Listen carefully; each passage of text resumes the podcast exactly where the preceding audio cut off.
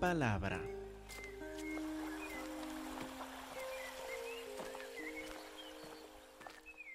Que Dios les bendiga, hermanos. Hermanos, por favor, abren sus Biblias a Lucas capítulo 1. Lucas 1:39. En aquellos días, levantándose María, fue deprisa a la montaña, a una ciudad de Judá. Entró en la casa de Zacarías y saludó a Elizabeth. Ahora lo vamos a ver poco a poco, en detalle, empezando con en aquellos días. En aquellos días.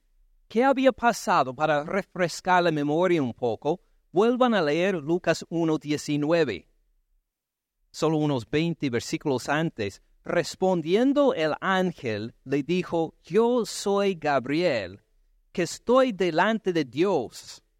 He sido enviado a hablarte y darte estas buenas nuevas, estas buenas noticias. Fíjese que el ángel Gabriel aparece en la Biblia en el libro de Daniel, unos 500 años antes. Y por 500 años no ha aparecido este ángel otra vez.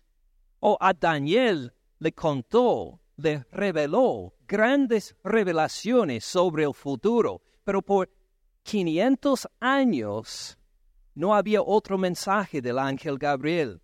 No había más información acerca de este reino del ungido y cómo iba a aparecer en la tierra. Y de repente, cuando este sacerdote humilde, Zacarías, está ofreciendo el incienso, aparece este ángel que causó tanto temblor a Daniel, otra vez está y anuncia lo siguiente. Miren versículo 13. Pero el ángel le dijo, Zacarías, no temas, porque tu oración ha sido oída, y tu mujer Elizabeth te dará a luz un hijo y llamarás su nombre Juan, y tendrás gozo y alegría, y muchos se regocijarán de su nacimiento, porque será grande delante de Dios no beberá vino ni sidra y será lleno del Espíritu Santo aun desde el vientre de su madre. Hará que muchos de los hijos de Israel se conviertan al Señor Dios de ellos e irá delante de él con el Espíritu y el poder de Elías para hacer volver los corazones de los padres a sus hijos, de los rebeldes a la prudencia de los justos, para preparar al Señor un pueblo bien dispuesto. El hijo de Zacarías iba a preparar un pueblo dispuesto a seguir a Dios por la próxima etapa que viene tan rápidamente en el programa de Dios, porque poco después anuncia lo siguiente en el versículo 30 del mismo capítulo. Entonces el ángel le dijo, ahora María, María, no temas porque has hallado gracia delante de Dios. Y ahora concebirás en tu vientre y darás a luz un hijo, llamarás su nombre Jesús. Este será grande, será llamado Hijo del Altísimo. El Señor Dios le dará el trono de David su padre y reinará sobre la casa de Jacob para siempre su reino no tendrá fin. Estas primeras noticias a Zacarías ahora son superadas por las buenas noticias dadas a María.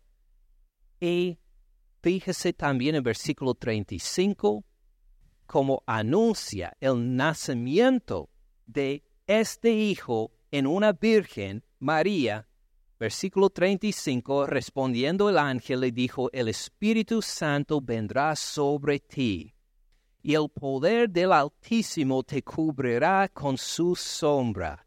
Muy parecido a Génesis capítulo 1, versículo 2, en que todo está en tinieblas, pero el Espíritu de Dios se movía sobre las aguas. De esta misma forma iba a ser creado el cuerpo físico de nuestro Señor Cristo Jesús, el que existió con el Padre desde tiempos antes, desde la eternidad, ahora por la misma clase de creación, por el Espíritu Santo, pero ahora en el vientre de una virgen, iba a tener cuerpo este Señor Cristo Jesús.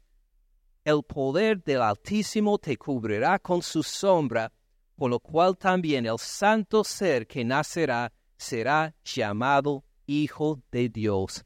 Estas son las maravillosas noticias no anunciadas en pública, en público, no anunciadas a todo el mundo, sino a una a un sacerdote que luego, se imagine, lo va a anunciar a su mujer, a una virgen, una joven de entre 12 a 14 años de edad, se, anunció, eh, se anunciaron estas buenas noticias en aquellos días volviendo a versículo 39.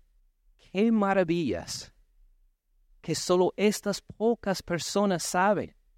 O parecen que algunos están confundidos, que dije que María tenía entre 12 y 14 años de edad. Esta fue la edad normal, cuando una joven, una virgen, ah, fue dada a un hombre para casarse con él en esa cultura, en esa época. Ahora, no estoy recomendando que así hagamos con nuestras hijas. Tengo una hija de esta edad y me ayuda a saber cómo era María en este entonces y, no se ha crecido todavía, ¿verdad? Pero esta es otra época y tan pronto como una mujer podía tener hijos, pues le daba en boda, entonces para su esposo. Entonces, sí, cuando hablamos de María, no la visualices como una mujer de 30 años de edad o algo. No, tenía entre 12 a 14 años de edad. Era normal para esa época. Fíjese en la respuesta de esta joven de 12 a 14 años de edad.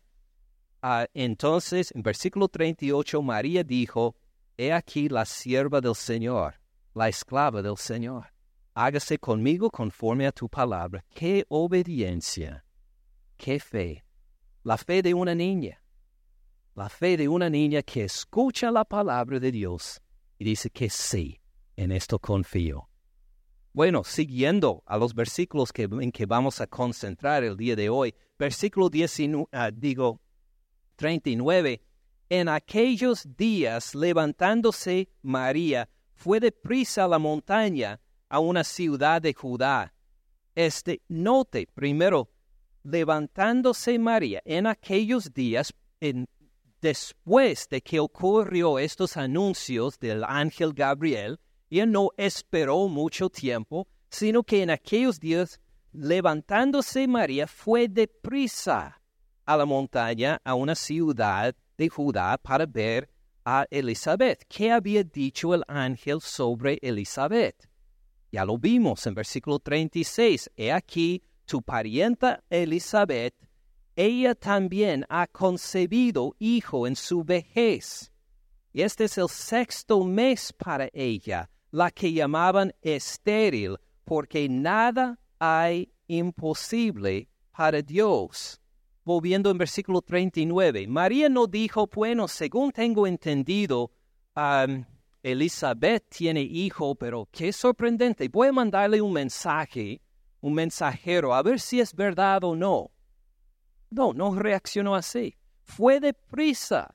Tan pronto como escuchó este anuncio, no le llamó por celular, no le mandó un texto para ver si era verdad o no, sino que se levantó y deprisa se fue desde Nazaret a saludar a, a su pariente Elizabeth probablemente un viaje, según calculan el día de hoy, caminando de unos cuatro días. Ahora fue deprisa. Creyó lo que dijo el ángel. Y dijo, le voy a ayudar. En, en, en ahora su embarazo, le voy ayudar. Y llega ahí otra vez confiada, con fe, de que lo que anunció el ángel de veras había sucedido. Note también, versículo 40, entró en la casa de Zacarías y saludó a Elizabeth. Ahora tenemos las tres personas juntas. María en casa de Zacarías y saludó a Elizabeth. ¿Qué tienen en común estos tres?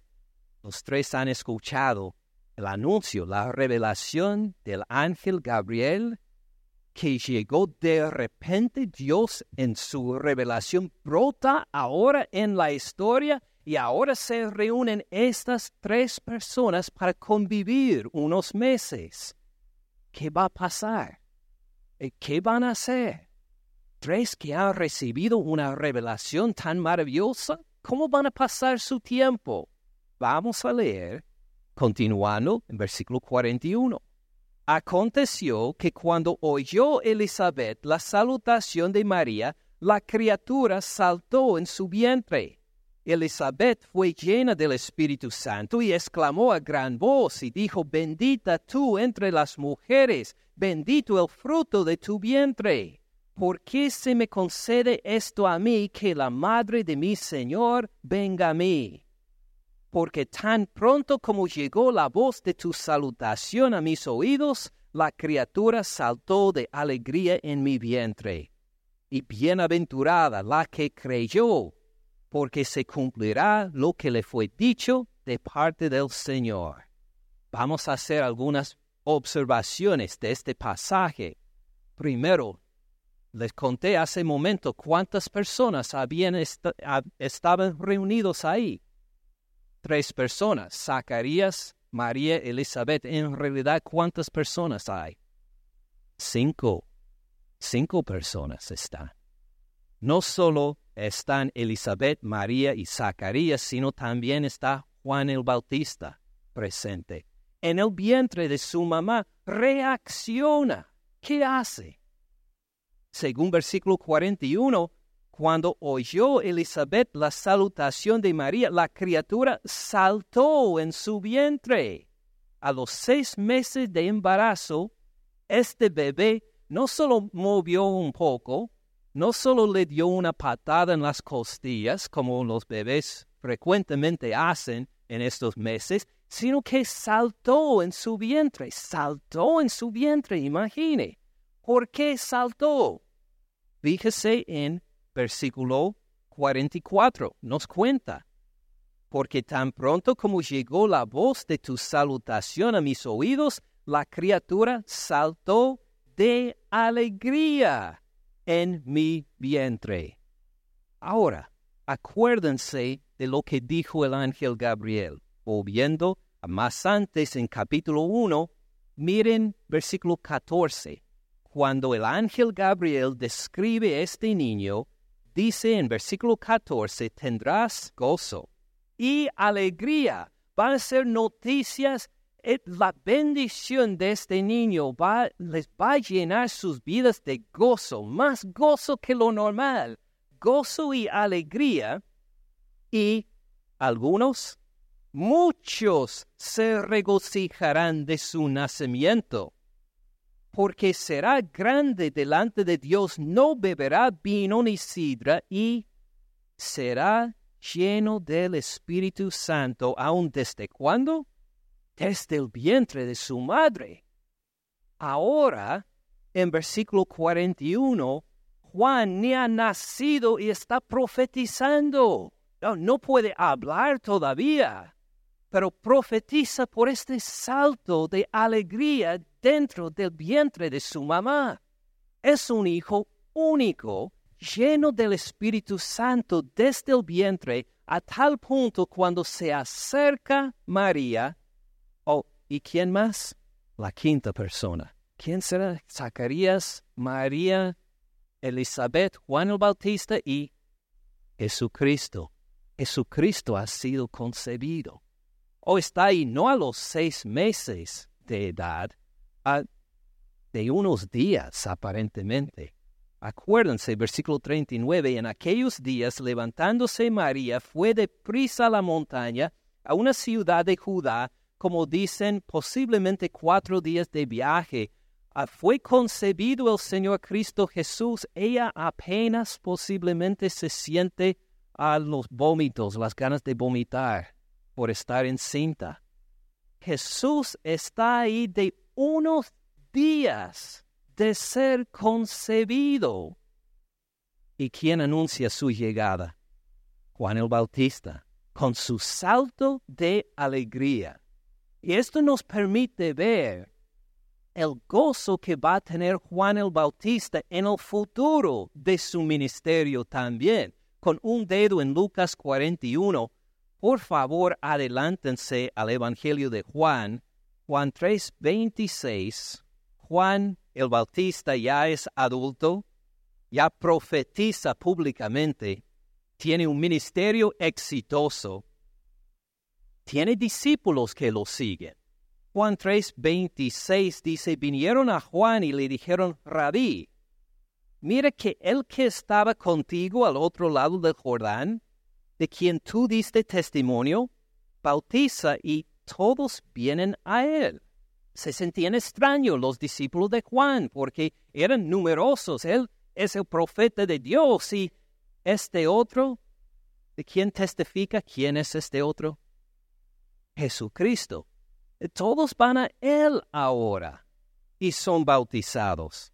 Versículo 27 respondió Juan y dijo, no puede el hombre recibir nada si no le es dado del cielo. Versículo 28, ustedes mismos me son testigos de que dije, yo no soy el Cristo, sino que soy enviado delante de él.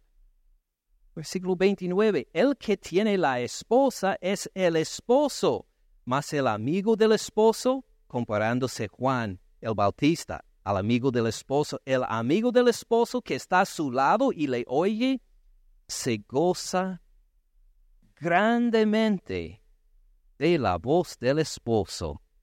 Así pues, este mi gozo está cumplido desde el vientre de su mamá, lleno del Espíritu Santo, con gozo por reconocer en otro vientre la presencia de unos días de concepción el Señor Cristo Jesús. Desde este inicio en el vientre de su mamá, salta con gozo profético y así al final de su vida se va a cumplir este gozo, a reconocer que Cristo Jesús ha llegado y es elevado por el Padre. Y nos toca reflexionar un momento antes de continuar en Lucas 1. ¿Cómo hablamos nosotros del Señor Cristo Jesús? ¿Cómo hablamos nosotros de Él? ¿Con gozo? ¿Con ansiedad? ¿Con gozo o con mm, vergüenza? ¿Con gozo pues Juan el Bautista no puede hacer otra cosa sino saltar con gozo y anunciar con gozo, aun sin palabras, el hecho de que está presente el Señor Cristo Jesús. Que nosotros también compartamos siempre este gozo. Nosotros que tenemos aún más revelación que Juan el Bautista sobre Cristo Jesús. Nosotros que somos niños o adultos que podemos comunicar mucho por la boca y no solo saltar, sino anunciar con nuestra voz nuestro Señor Cristo Jesús, que siempre lo hagamos con gozo. ¿Estamos de acuerdo? Seguimos entonces en Lucas 1, además de ver estas ahora cinco personas que se relacionan ahí y dirán uno, pues, ¿dónde aparece Zacarías? Zacarías vamos a ver en ocho días. A Zacarías no puede decir nada, ¿verdad? Se ha quedado mudo. Probablemente, aunque la Biblia no lo dice directamente, probablemente se quedó sordo también, porque vamos a ver en versículo 62 que tienen que comunicarle por señas. Ah, posiblemente no oye tampoco por lo menos no habla, aquí no dice nada, ¿verdad? ¿Por qué fue castigado? ¿Se acuerdan? Por su falta de fe, por su incredulidad. Y esta es la respuesta de la incredulidad a la presencia de Cristo Jesús. El incrédulo no dice nada, no, no lo alaba, no salta con gozo, el incrédulo no encuentra gozo en el Señor Cristo Jesús. Entonces, por su falta de fe, aquí Zacarías representa el que está fuera de la alabanza, y de este gozo, castigado por su falta de fe. Pero vamos a ver algo más de él en ocho días. Seguimos ahora otra vez en el este en versículo 41. Además de estas cinco personas, note aconteció que cuando oyó Elizabeth la salutación de María, la criatura saltó en su vientre y Elizabeth, ¿qué dice? Fue llena del Espíritu Santo. Algo sumamente importante en Lucas y en Hechos va a ser la llenura del Espíritu Santo. El Espíritu Santo ya ha obrado tres veces en este capítulo, ni estamos al final del capítulo 1 y ya ha hecho tres cosas. Vuelven, por ejemplo, a versículo 15, 1.15, hablando de Juan el Bautista, como vimos hace poco, porque será grande delante de Dios, dice el ángel Gabriel, no beberá vino ni sidra y será lleno del Espíritu Santo. ¿Se acuerdan? Juan está preparando el camino para el Señor Cristo Jesús y quién está obrando por Juan para preparar el camino, el Espíritu Santo. Por esto será lleno del Espíritu Santo aún desde el vientre de su madre. Así esta obra de preparación es hecha por el Espíritu Santo. Mire el versículo 35. Ahora hablando a María, en el mismo Lucas 1. Respondiendo el ángel le dijo el Espíritu Santo, otra vez el Espíritu Santo mencionado, vendrá sobre ti, el poder del Altísimo te cubrirá con su sombra, por lo cual también el santo ser que nacerá será llamado Hijo de Dios. El Espíritu Santo ahora cumple el propósito de Dios, cumple lo que se ha prometido por los siglos y ahora miren otra vez versículo 41. Aconteció que cuando oyó Elizabeth la salutación de María, la criatura saltó en su vientre. Elizabeth fue llena del Espíritu Santo y ¿qué hace según versículo 42? Exclamó a gran voz, gritó. Ella no, no se pudo contener tampoco por el gozo de lo que estaba pasando. Note cómo el Espíritu Santo obra en la preparación por Juan el Bautista, cómo cumple el ministerio en que fue por él que, que María concibió el cuerpo de Cristo Jesús y ahora tiene que celebrarlo, tiene que anunciarlo y otra vez es llena del Espíritu Santo alguien, pero ahora para anunciarlo a los demás. Toda la obra, la preparación, el cumplimiento y el anuncio y el gozo de esto fue por la obra del Espíritu Santo, igual entre nosotros también. O podemos hacer grandes proyectos, pero si el Espíritu Santo no está en ese proyecto, ¿lo vamos a cumplir? Mm, no creo. O para lograr lo que planeamos, por poder de quién lo vamos a, lograr. como cantamos hace poco, no es por ejército, no por espada, ni por ejército, sino por su Santo Espíritu. Exactamente, igual como cantamos hace poco. ¿Y quién nos llena entonces para celebrar delante de Dios el logro de cualquier proyecto? El Espíritu Santo también vamos a ver que el Espíritu Santo tiene un, un papel, una obra muy grande en todo el Evangelio de Lucas y en Hechos, y siempre está ahí en el principio, en medio y al final. Cinco personas llenos del Espíritu Santo, casi todos ellos, para poder lograr y alabar a Dios por esta obra maravillosa que está haciendo entre ellos. Note también que el saludo va al revés cuando se reúnen estas personas. El saludo es al revés. Porque ¿qué exclamó Elizabeth a gran voz? Exclamó a gran voz y dijo, Bendita tú entre las mujeres, bendito el fruto de tu vientre. Ahora, piénsenlo bien. No sabemos cuántos años tiene Elizabeth, pero es una mujer de edad, ¿verdad? ¿Se acuerdan que ya pasó los años en que iba a dar luz? En esa cultura llegaban a 40, 45 años de edad. Probablemente era mayor que esto. Era una mujer de edad.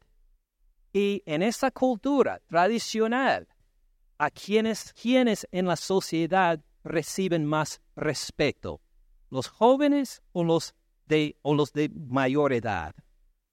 Los de mayor edad. Mientras más canas, más respeto.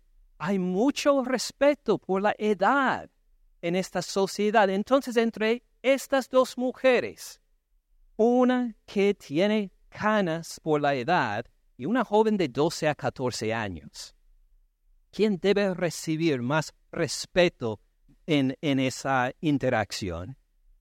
Pues Elizabeth. Además, no se olvide que ella es esposa de un sacerdote del linaje de Aarón. Ella no es cualquier judía.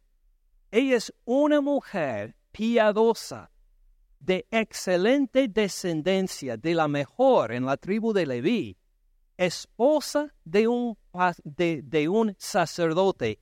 Y María, una joven, como dice, sierva, así como esclava al Señor, una joven pobre, sin roce ni cuna, ¿quién debe recibir más exaltación, más respeto en esta, en esa interacción? Pues Elizabeth.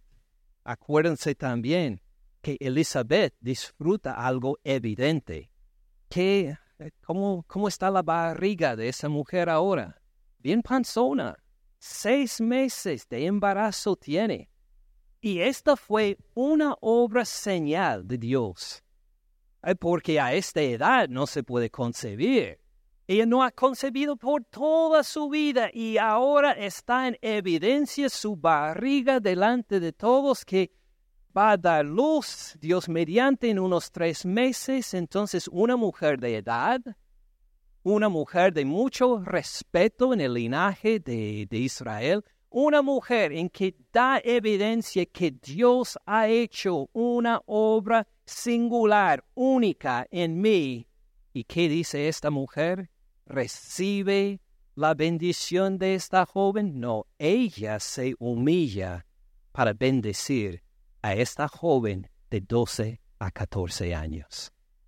Parece un saludo al revés debe ser la joven que demuestra mucho respeto a esta anciana encinta, em, esposa de un sacerdote, pero es la de mayor edad aquí, que anuncia en gran voz, bendita tú, jovencita de 12 a 14 años, bendita tú entre las mujeres y bendito el fruto de tu vientre. ¿Quién le anunció que ya este Jesús había concebido en el vientre de esta mujer?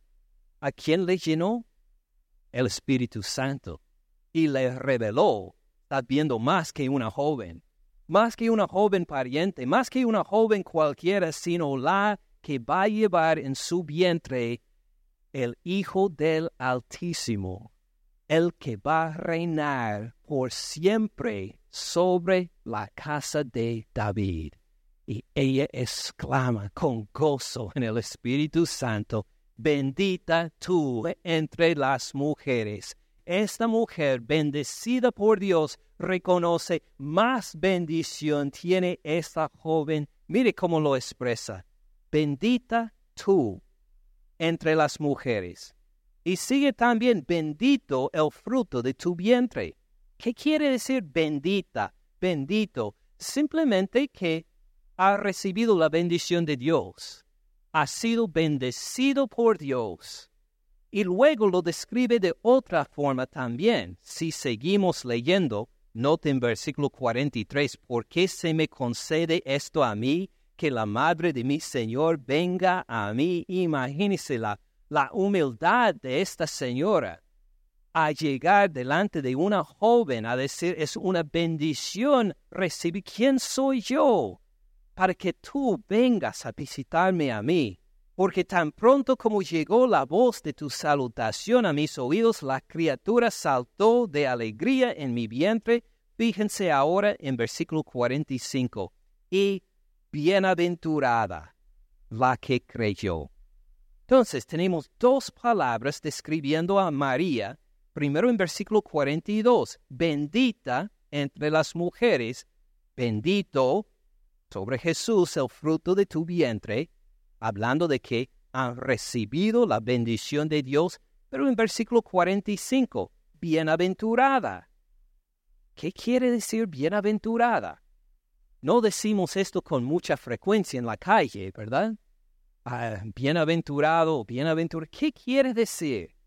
Quiere decir que uno es feliz, gozoso, que uno se regocija por la bendición que Dios le ha dado, a tal punto que el mirar esta persona llega a ser como plataforma de, de lanzamiento, como de un cohete, pero plataforma de lanzamiento para alabar a Dios el llamar a alguien bienaventurado o bienaventurada reconoce la bendición en la vida de esa persona para luego alabar al que dio la bendición. Es Dios. Entonces le llama bendita y bienaventurada. Fíjense también en cómo esta expresión de Elizabeth, llena del Espíritu Santo, despierte entonces más adoración o más alabanza. Así obra el Espíritu Santo. Siguen leyendo versículo 46. Entonces María dijo, engrandece mi alma al Señor y mi espíritu se regocija en Dios mi Salvador. Noten qué pasa aquí. Primero, engrandece mi alma al Señor. Esto significa que a Dios es muy pequeño, pero yo lo voy a hacer más grande. ¿Esto significa? No. al contrario, engrandece mi alma al Señor. Quiere decir que tenía una visión amplia, vamos a decir, de quién es Dios, pero ahora por estos eventos, ahora lo veo más grande aún. Ahora veo lo que no podía percibir antes o siempre era grande para mí el Señor, pero ahora lo conozco aún mejor a tal punto que mi alma se llena aún más de gozo por mi Señor. Esto es engrandecer el alma de uno al Señor. No es hacer que el Señor sea más grande, es hacer que el alma de uno sea más amplio más pleno, más abierto para gozarse más del mismo Señor. ¿Tiene sentido? Y mi espíritu, otra vez este verbo, se regocija. ¿Cuántas veces hemos visto el gozo? Ni estamos al final del primer capítulo y una y otra vez vemos gozo, gozo, gozo y alegría, agradecimiento, engrandece mi alma al Señor. Lo que nos cuentan es que estas noticias son dignas de gran gozo y celebración y cuando una como Elizabeth alaba al Señor, como responde María, por engrandecer en su alma al Señor también. Así obra el Espíritu Santo. Uno puede alabar al Señor a solas en casa, pero cuando encuentra a otra persona que también alaba al Señor, ¿qué pasa en las almas de los dos? Los dos aumentan en grandeza, en gloria, se regocijan juntos. Ustedes lo han experimentado tal vez. En, están en, en una oficina, en un consultorio del médico esperando y ve que la otra persona está leyendo una Biblia y le pregunta, ¿Es usted cristiano? Sí, soy cristiano. Y empieza una plática y se descubre esta persona desconocida es cristiano también. ¿Y qué dicen? Oh, muy, bien, muy bien. Ah, qué gusto me da. ¿Así reaccionas? No, dice, hermano o hermana, que soy cristiano también. Y uno empieza a platicar del Señor, uno empieza a orar juntos aún. Hay un gozo cuando nosotros, la comunidad de Dios, nos reunimos por el poder del Espíritu Santo, crecemos en gozo todos juntos para seguir alabando aún a más grande al Señor. ¿Tiene sentido? Por eso nos reunimos los domingos para alabar al Señor y cantar alabanzas. No es simplemente, ah, esta parte que tenemos que aguantar hasta que llegue el sermón. No, al contrario, todo el sermón y las alabanzas son partes de la misma adoración y cuando lo hacemos juntos, el Espíritu mueve entre nosotros y hace que nuestras almas engrandecen al Señor, que nos abrimos al Señor de una forma que no podemos solo a solas. Está bien alabar al Señor a solas. Está bien escuchar la palabra a solas. Pero el Espíritu mueve cuando nosotros nos reunimos para engrandecer aún más al Señor. De hecho, algo que me encantaría, no sé, y sería imposible lograr esto, solo sería por el Señor. Algo que me encantó estando en Costa Rica, lo puedo mencionar un poquito. Algo que me encantó fue alabar al Señor con hermanos en Cristo Jesús. Esto fue de maravilla. Cantan muchas, muchos de los mismos cánticos que nosotros y de poder estar entre gente a quien no conocía por la mayor parte y de poder alabar al mismo Señor Cristo Jesús, cuanto hizo que mi alma engrandeció al Señor. Mi deseo es que algún día muchos, si no todos de nosotros, vayamos para allá, para tener la misma experiencia de alabar juntos al Señor y que ellos vengan acá con nosotros algún día ¿Será imposible? Claro, pero ah, ¿quién hace lo imposible? Lo pongamos en, oración entonces, a ver qué el Señor hace. Esta es la dinámica dominical, podemos decir, que el Espíritu hace que nuestras almas engrandecen cuando nos reunimos con otros creyentes. Algo más que ver también. Note cómo María se describe en versículo 48. Porque, hablando del Señor, ha mirado la bajeza de su sierva, de su esclava, literalmente, del griego. Pues he aquí, desde ahora me dirán, bienaventurada todas las generaciones. ¡Qué impresionante! Bienaventuradas le llamarán todas las generaciones bienaventurada, punto de visión para darle gracias a Dios por la bendición a ella, para dar gloria y honra a Dios, así dice que será para todas las generaciones. ¿Así es verdad? Bueno, lo vamos a considerar de esta forma. ¿Ustedes se acuerdan del nombre de la mamá del rey David? La mamá del rey David, ¿cómo se llamaba? Si saben la respuesta, levanten la mano. ¿Cómo se llama la mamá del rey David? ¿Alguien sabe? Ni yo tampoco. La Biblia no nos dice. Fíjese, una mujer que dio a luz al hombre mencionado tal vez más veces en todo el Antiguo Testamento, el rey David. Y no sabemos el nombre de ella. La mamá de Moisés. ¿Cómo se llama ella? La mencionan dos veces en la Biblia. ¿Cómo se llama ella? Si saben la respuesta, levántense la mano. La mamá de Moisés, una sabe, dos, ¿quién es? Ocabet. Ahora ella tenía un papel más activo en proteger al, al niño Moisés, ¿verdad?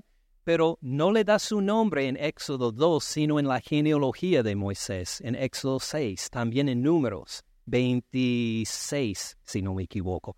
Y sabemos el nombre de ella pero seguramente todos se acordarán del nombre de la mamá de Abraham, ¿verdad? ¿Cómo se llama la mamá de Abraham?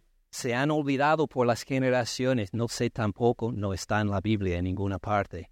Estos tres varones sobresalientes de la gracia de Dios en el Antiguo Testamento, ¿cómo se llaman sus mamás? Dos de ellas ni tenemos las, los nombres de ellas. Y solo una en una congregación como nuestra, y si estudiamos la palabra, solo hubo una persona que podía decir el nombre de Jocabé. Ahora, ¿quién es la mamá de Jesucristo? María, sí, sí, sí, claro, María. Desde ahora me dirán bienaventurada todas las generaciones. Así es. ¿Por qué? Bueno, Elizabeth nos acaba de contar en versículo 45. Bienaventurada que la que creyó, versículo 45.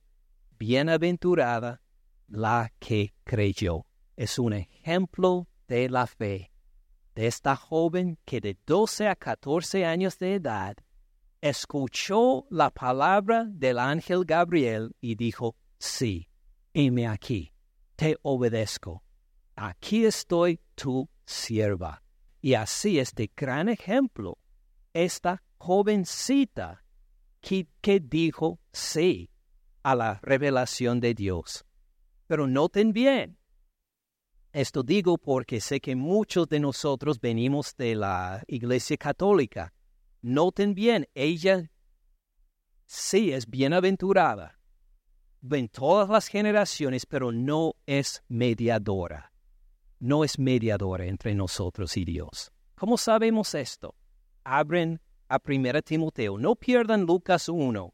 Abren a 1 Timoteo capítulo 2, versículos 5 y 6.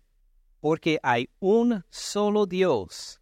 ¿Y cuántos mediadores entre Dios y los hombres?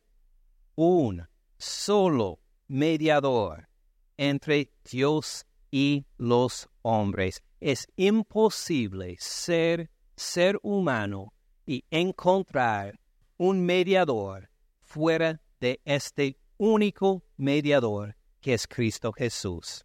Hay un solo Dios y un solo mediador entre Dios y los hombres, Jesucristo hombre. versículo 6 nos da la razón, el cual se dio a sí mismo en rescate por todos. María no murió en la cruz por nuestros pecados. Es gran ejemplo de la fe, gran ejemplo de la obediencia, pero ella no nos rescató de nuestros pecados sino solo hay un mediador entre Dios y los hombres, Jesucristo hombre, el cual se dio a sí mismo en rescate por todos. Por eso, volviendo a Lucas 1, no queremos menospreciar las palabras de María en versículo 47. Lucas 1, 47. Mi espíritu se regocija en Dios, ¿quién? Mi Salvador. Ella necesitaba Salvador también y ella declaró, Dios mi Salvador. No vamos a menospreciar las palabras de ella, elevándola a que ella es ah, redentora. No, ella también tenía que ser redimida. Según ella misma, ella misma dice, se regocija en Dios mi Salvador.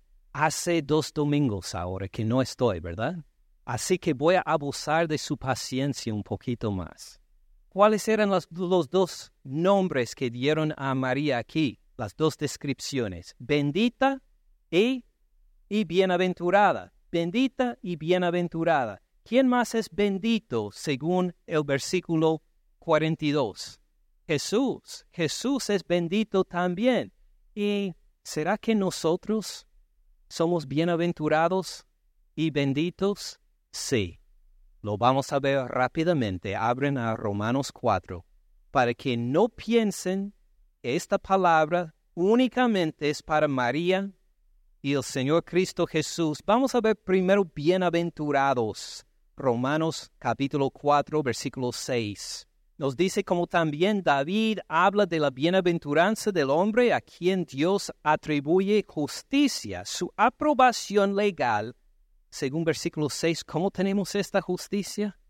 Sin obras. ¿Somos aprobados por Dios sin obras? Sí, Pablo dice que esta no es invención mía, lo tomo de la Sagrada Escritura, diciendo, bienaventurados, ahí está esta palabra, ¿quiénes?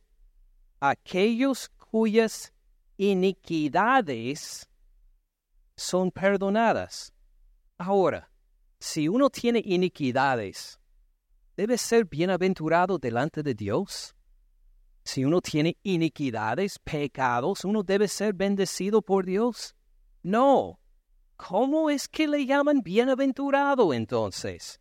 Aquellos cuyas iniquidades son perdonadas.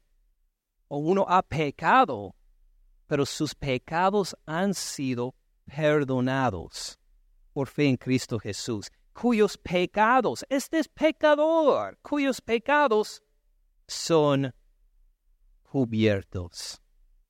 Bienaventurado el varón a quien el Señor no inculpa de pecado. Si usted confía en Cristo Jesús como su Señor y Salvador suficiente, el único Salvador que hay, la palabra le llama a usted bienaventurado. Con la misma palabra que dio a María, bienaventurado, bienaventurados. Y bendito, miren Mateo 25. Mateo 25, versículo 34. Entonces el rey dirá a los de su derecha, vengan, benditos de mi Padre. Noten la palabra benditos hereden el reino preparado para ustedes desde la fundación del mundo. ¡Wow! ¡Qué bendición! Porque tuve hambre, me dieron de comer. Tuve sed, me dieron de beber. Fui forastero, me recogieron. Estuve desnudo y me cubrieron. Enfermo, me visitaron. En la cárcel vinieron a mí.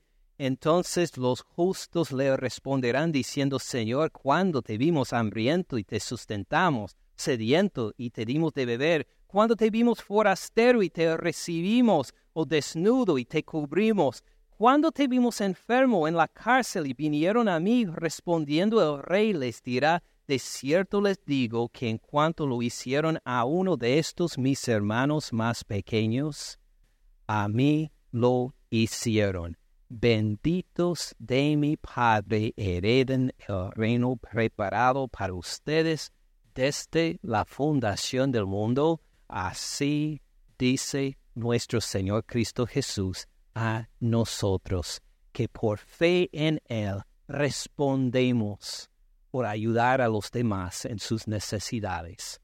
Entonces no solo es María la bienaventurada, la bendita, sino todos que tenemos fe en Cristo Jesús y que la ponemos en obediencia a Él. Tiene sentido. Por eso vamos a seguir glorificando al Señor en nuestros cánticos, en la ofrenda, en saludarnos los unos a los otros. Vamos a seguir engrandeciendo nuestras almas porque disfrutamos una salvación tan maravillosa como esta. Gracias por escuchar al pastor Ken en este mensaje. Para más recursos, visite caminandoensupalabra.org.